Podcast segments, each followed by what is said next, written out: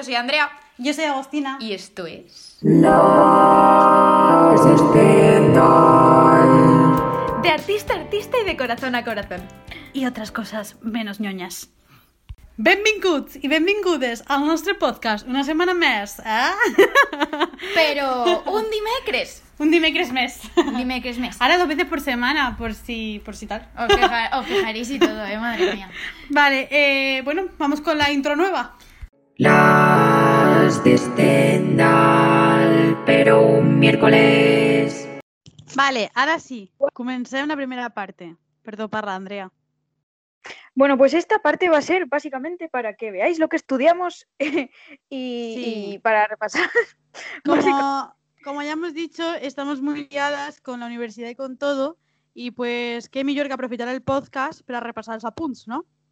De clase. Y como cadascuna no. estudia una cosa diferente, pues vale. Claro, no os estáis sin aprender nada nuevo. Así que no, Ah. os quejéis. I el eh, idioma, l'idioma. Estem parlant una mica en valencià, una mica en castellà perquè volem introduir-ho i perquè, a més, eh, a més, com ja sabeu, estic estudiant filologia catalana, o sabeu perquè la, mi la mitad de nuestra audiencia nos conoce, quiero decir, así que sabéis lo que estudio. y eso que como a mezclar los dos un poquito y tal. Que yo creo que se entenderá más o menos, se entiende. Sí. Para la gente que no hable, se entiende más o menos. Y si no, pues nos lo decís. Y ya está, que no pasa Vale. nada. Eh, qui comença? Tú, Jo? Vale, doncs jo mateixa. Vale, doncs jo vaig a parlar de història antiga de la filosofia. Eh, vull dir que això eh, font Andoni Garrido, però això és otra història, que és un canal de YouTube donde cuenta pues, eh, moltes coses de la història, moltes dades importants i demás, i demés, però mm, resumides moltíssim, ¿vale? Entonces, eh, os cuento. Entonces, que no es un castellanismo, que ya había cambiado ya el español, ¿eh? Que conste- en acta, ¿vale? Eh, vale, pues voy a empezar hoy con los presocráticos. ¿Sabéis quiénes son los presocráticos? Se caracterizaron por la búsqueda de un principio primordial y único de donde salían todas las cosas del universo. Es decir, que fue cuando apareció por primera vez en la filosofía el arjé, que es la fuente, el principio, el origen. Y ya, pues cada filósofo después fue dándole, pues, un nombrecito arjé, ¿no? Fue así como diciendo, pues esto, pues lo otro, es esto, esto, tal. Y ya se empezaron a pelear y todo eso que ya sabemos. Vale, Ya pues os cuento un poquito de, de los primeros, ¿vale? Vamos a empezar hoy con la escuela de los monistas. Eh, Tales de Mileto, para Tales de Mileto, el arjé era el agua. Os voy a contar por qué, hoy no, otro día, cuando profundice más en el tema. Mientras tanto, he tirado el móvil, perdón. Estamos grabando por llamada, sacando Perdona. tiempo extra donde no lo hay. Eh, dos cosas chulas que hizo Tales de Mileto. Fue a Egipto y calculó el tamaño de las pirámides comparando su propia altura con la de un bastón. Además, predijo el eclipse solar del, del 585 a.C. O sea, Tales de Mileto, fucking amo. Os cuento más cosas. Anaximandro, alumno de Tales de Mileto, dijo que el alje de Tales era inexacto e indeterminado. Lo llamó a Peirón una fuerza que equilibra, el, que equilibra el mundo por sus opuestos, por ejemplo, el calor y el frío, de la- a partir de la que se forman elementos. Y Anaximenes, que fue alumno de Anaximandro, dijo que el arjé era el aire. Y hasta aquí os cuento hoy porque a mí un poco a poco, porque, porque sí, porque es el que tinc, y porque, y porque bull, y porque es el nuestro podcast, y ¡pum! ¡A pum! a la Andrea. Te toca. Bueno, pues yo el otro día estaba en una clase en que se llama Modelos y Métodos, ¿vale? Que- y estamos en el, en el apartado de diagnóstico, ¿vale? Pues mm, un- el diagnóstico que hacen los profesionales para poder llevar a cabo luego lo que es, pues, eh, la intervención con los usuarios, ¿vale? Yo estoy, yo estoy haciendo trabajo social, entonces estamos dando, pues eso, la parte de diagnóstico. Y hay unos, bueno, pues según diferentes personas, los diagnósticos son entendidos de una forma o de otra. Y hay un diagnóstico que es el etiológico, que es que em, debes estudiar a la persona con la que vas a trabajar desde antes, o sea, es como que te tienes que ir atrás en la historia para poder comprender por qué hace y por qué actúa como lo está haciendo en el presente. Entonces, uno de los ejemplos que nos puso mi profe era de, imagínate que estás trabajando con un, eh, con un pederasta y quieras que no, tú te tienes que poner, o sea, no puedes ser subjetivo en ese sentido, pero por- porque tienes que em, ir atrás en el histórico Es que no puede ser objetivo, que no puede ser subjetivo. subjetivo. ¿Por qué no puede ser subjetivo? Porque si eres subjetivo no trabajarías con un pederasta. Vale, lo he entendido, lo he entendido. Que quería que, como decías, que querías en plan como meterte, ¿sabes? En él tenías que ser. Vale, vale, vale, perdón. O sea, Es que- tienes o sea, no es que yo esté loca, ¿vale? Es que Andrea ya me lo contó el otro día comiendo. Y entonces creía que iba a decir otra cosa, perdón, me he liado. Lo siento, sigue. Eso Pero que no puede ser. atenta. O sea, también digo, a lo mejor lo que estoy diciendo ahora mismo no es 100% lo que es este tipo de diagnóstico, pero es como lo entendí Hombre, yo. y yo a lo mejor he resumido demasiado un siglo de filosofía, quiero decir. como lo entendí yo, ¿no? Que a lo mejor ahora me lo estudio mal, lo hago mal y suspendo, pero no pasa nada. en fin, el caso es que imaginaos que, que tenéis que trabajar con un pederasta y vuestro cliente, o sea, cliente no, qué fea, la palabra esa no me gusta nada, vuestro mm, usuario para trabajar es un pederasta. No puedes involucrarte subjetivamente, tienes que ir para atrás en la historia para poder comprender de la manera más fría posible el por qué esa persona es pederasta. Y no sé, es como que eh, me parece súper fuerte y ahora mismo estoy en segundo de carrera. No, o sea, yo ahora mismo sería incapaz, de verdad. De, yo no podría trabajar ahora mismo con un pedrasta, con un violador o, con, o con un maltratador. Estaba, Que supongo que la gente que estudia Derecho entrará también en los mismos conflictos internos, supongo que sí. Así porque que al nada, final. esa es la movida. Así que os dejo pensar a vosotros también. ¿Qué haríais vosotros? Bueno, ¿Cuál- que sí, que os hemos contado un rollo. Ahora viene un cambio muy chulo que hicieron nuestras madres, que es prácticamente una entrevista de nosotras a ellas, porque no se he preparado nada. No quiero decir nada, Adriana Megoña, tomadlo como queráis, no es broma. y nada, eso, que lo disfrutéis. Y ya está. Un besico. Adeu. El cameo especial de las de Stendhal. Hoy tenemos con nosotras a unas invitadas especiales que son pues nuestras madres, o sea, las que, las que- lo que viene siendo la producción del programa. Entonces, pues nada, tenemos a Begoña González y a Adriana Rosas con nosotras, así que bienvenidas, madres. Muchas gracias, chicas. Vale, vamos a dividir hoy el cameo como en tres partes. Primero vamos a hacer unas preguntas sobre vosotras, luego unas preguntas para ver cuánto sabéis del podcast y luego el test rápido. Chan, chan, chan. Vale. Empezamos con la parte 1. Vale, para, bueno, para quien no lo sepa, mi madre hacía teatro y Begoña escribe. Entonces, vamos a ir con las preguntas que van sobre eso, porque si no ponemos un antecedente no tiene sentido. Vale, ¿cómo empezó vuestra relación con el arte? Tú, Begoña, ¿cómo empezaste a escribir? Bueno, pues yo era una niña un poquito tímida y escribía un diario. Y escribía poesías, escribía alguna cosita. Todavía tengo por ahí mis diarios de mis 10, 12, 13, 15, 16, 18, 20, 30 años. Y bueno, escribía algunas poesías y algunos textos y tampoco es que escriba nada importante, pero me gusta escribir. Luego conocí a una persona cuando era jovencita que me animó un poco a escribir, pero, pero bueno, ahí quedó. Tampoco, tampoco me he dedicado mucho. Ahora a vamos a eso, ahora vamos a eso. vale, ¿y tú cómo empezaste a actuar? A hacer teatro. Am, pues cuando era pequeñita, pues hacía declamación, porque, no sé, mm, la profesora habrá visto algo y bueno, mis padres me llevaron, pero la situación económica, país difícil para salir adelante en eso, pues se cortó todo. Aclaración, venimos de Uruguay. De Uruguay, de Porque la Uruguay. gente, la gente no Sí, te sí, conoce. sí, es verdad, es verdad. Y luego pues me casé muy joven, a los 18 años. Guan, guan, guan. Eh, ahí lo dejo, tres hijos y sobrevivir y venir a España, así que olvídate. Sí que hice teatro luego. Amateur. mm, amateur, sí. De grande ya, pero bueno. Sí, me interesa, me gusta, sí. Y bueno, aquí va la pregunta Que que, ya os estabais adelantando. que ya estabais vosotras. ¿Por qué no decidisteis dar el salto a dedicaros a, a eso? Tanto la una como la otra. Bueno, pues tampoco me lo planteé nunca, dedicarme a eso. Sí que me gustaba mucho la lengua cuando iba al cole, me gustaba la literatura, sacaba bastante buenas notas en eso. Cuando había que escribir algo en el colegio siempre me, me pedían a mí que lo escribiera, pero porque mis profesoras sabían que escribía bien, mm, bueno, que escribía bien, que, que les gustaba lo que escribía, Es pero más, jamás en pensé... bodas, bautizos y todo eso, la que habla Sí, eres tú. siempre, o sea que- sí, sí, siempre escribo algo, pero realmente nunca me he planteado el dedicarme a esto de forma profesional, bueno, ni, ni dedicarme, lo hago por, por puro placer Amor al personal. Amor al arte. Placer personal. nada más. ¿Y tu mamá? Eh, lo mismo, un poco de que te vas quedando y tal y, y no ves la oportunidad y la vida se complica y no, no se puede hacer, pero no lo descarto, ¿eh? Ojo, que es una asignatura pendiente de mi vida. Más valiente Ala. que yo, ¿eh? ¡Hala! Sí, sí, sí, ¿cómo que no? Vale, y la pregunta estrella. Eh, ¿Qué pensasteis vosotras cuando os dijimos nosotras que queríamos ser artistas? Sinceridad a tope. Bueno, sinceridad a tope. Eh, nosotros, tanto su padre como yo, siempre hemos querido que ella sea feliz y que ella haga lo que quiere hacer. Desde muy pequeña eh, eh, se ha dedicado al teatro.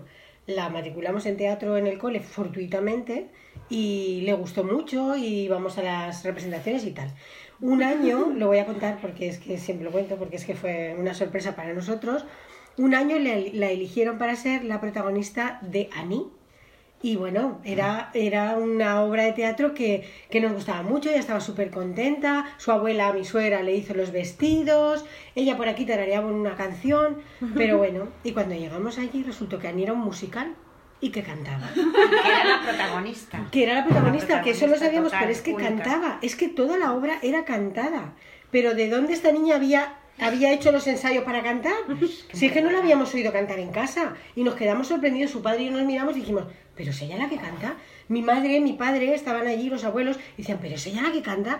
Yo pensaba, no puede ser ella, tiene que ser una grabación y ella... Pero no, era ella la que cantaba. Gracias, gracias, gracias. Nos, la nos- parte que me toca. no, nos sorprendió. No, es Sí, que por eso es muy fue grande. colgada, No, es que fue una cosa que nos sorprendió tantísimo que dijimos, bueno, pues oye, mm, le gusta. Ella nunca dejó de hacer teatro, seguía, eh, después dejó de hacerlo en el cole y pasó a hacerlo en el, en el ayuntamiento, en el Centro 14. en el centro 14, con amor y, y- y bueno, pues vimos que le gustaba. Y un día nos planteó que ella quería estudiar arte dramático. Y bueno, yo, la verdad es que los dos pensamos, mm, se va a morir de hambre. porque, porque es un mundo en el que o eres muy bueno o, o pides favores o es muy difícil llegar, ¿vale? Entendíamos.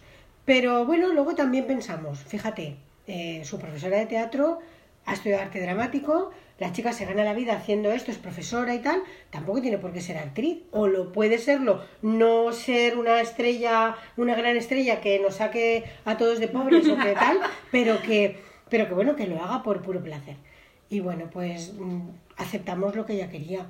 Eh, incluso cuando No nos salió dijo bien. no cuando nos dijo de, bueno. de hacer las, las pruebas de acceso la llevamos a Murcia estuvimos con ella todo el día y bueno no salió bien mm, sí salió bien.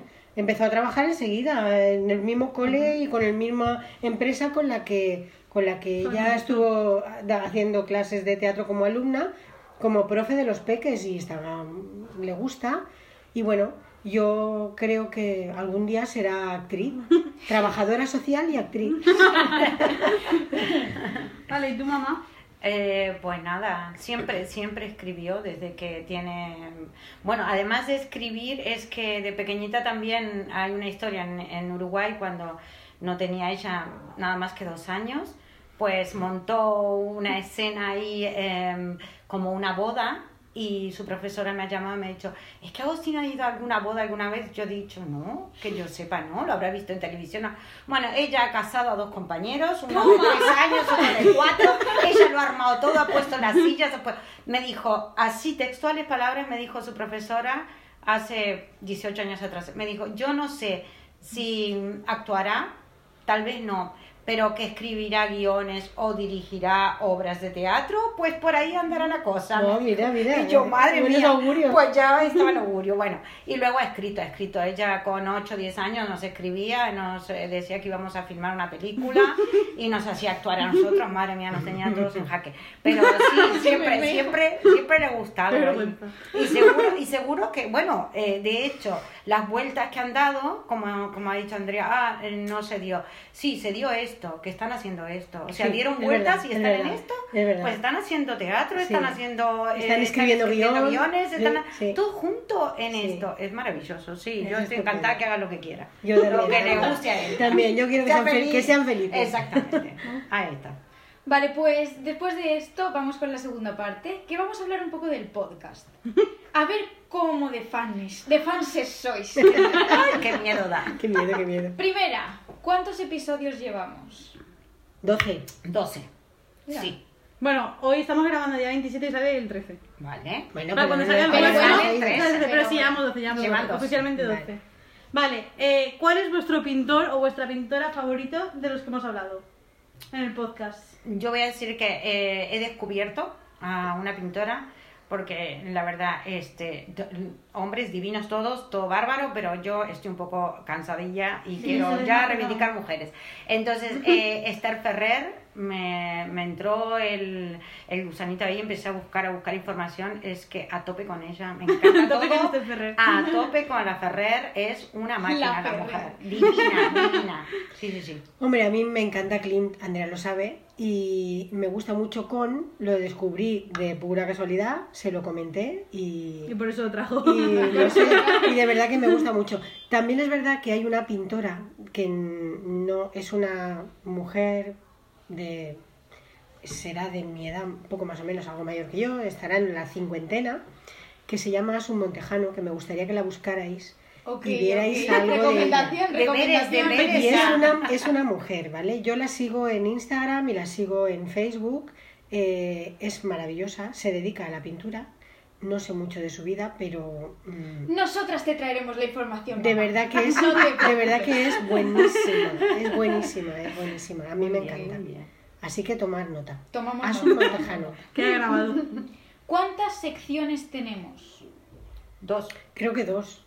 Muy bien. Muy bien, señoras. Vale, ¿en qué plataforma audiovisual no estamos por ahora? Eh, Eh, ¿Dónde se pueden no subir está. ¿Dónde se pueden subir podcasts? YouTube. Sí. Vale. Está. De- ¿no ah, visto? esta. Muy, muy. A ver, poneos en nuestra edad. Claro. Ah, bueno. Poneos en nuestra edad, que Sean tampoco tan que seamos, no somos viejunas, pero somos mayores, pero- maduritas, y no conocemos la mitad de las plataformas, así que... Bueno, bueno. ¿De qué tres cosas hablamos en la primera parte ge- generalmente? Un libro, Eh, una película, y un y personaje un público. personaje público. Muy bien. Eso. Muy bien. Vale, y esta sí que la sabéis porque estabais.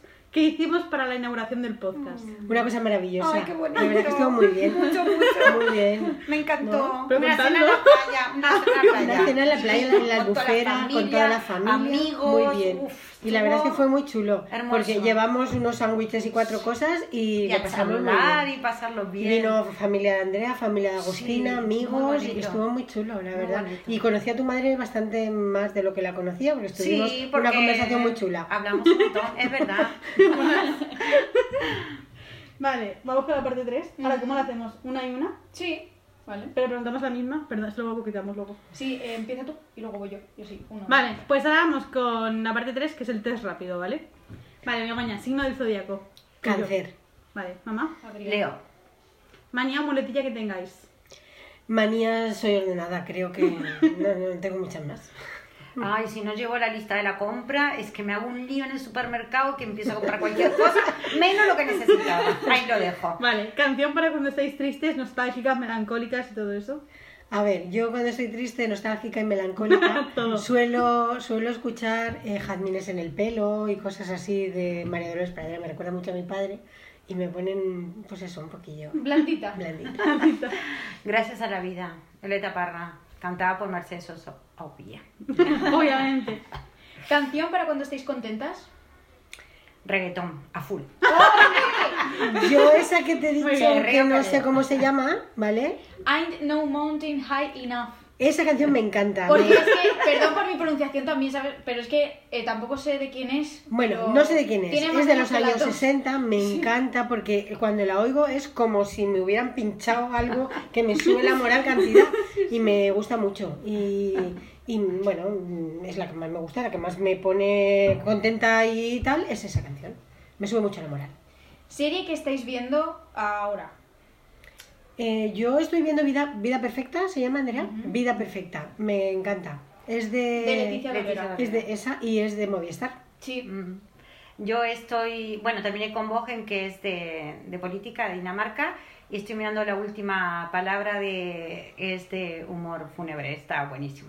De Netflix también las dos. De Netflix las dos, sí, sí, De sí. Netflix. Vale, sí. Tú. Vale. Eh, última película que hayáis visto. Realmente no es la última, porque habrá más, pero no me acuerdo. Pero os digo que me gustó mucho la, la Ciudad Blanca. Yo, este, ay, el enigma verdadero. El enigma verdadero. De la pasa que hablamos no en el episodio decirlo en 13. catalán. Eso es. No pasa nada. ¿Libro que estéis leyendo o el último que hayáis leído? Estoy terminando y lo recomiendo mm, mucho a quien no lo haya leído. Eh, Misión Olvido de María Dueñas. Muy bien. Adrián. Eh, ser mujer negra en, En España. De Chile muy- Vela. Sí, de Vela, sí. Y está muy bueno también, recomiendo. Para deconstruirse y volverse a construir. Sí. Muy bien. Libro que no volveréis a leer. Ana Karenina. 100%. Eh, pues no, creo que ninguno, porque ya miro las primeras páginas, si no me engancha, pues afuera. Así que ni, siquiera me molesto en leerlo. No, no, no. Ni no de no engancha. Así nomás de mala. Es lo mejor, ¿eh?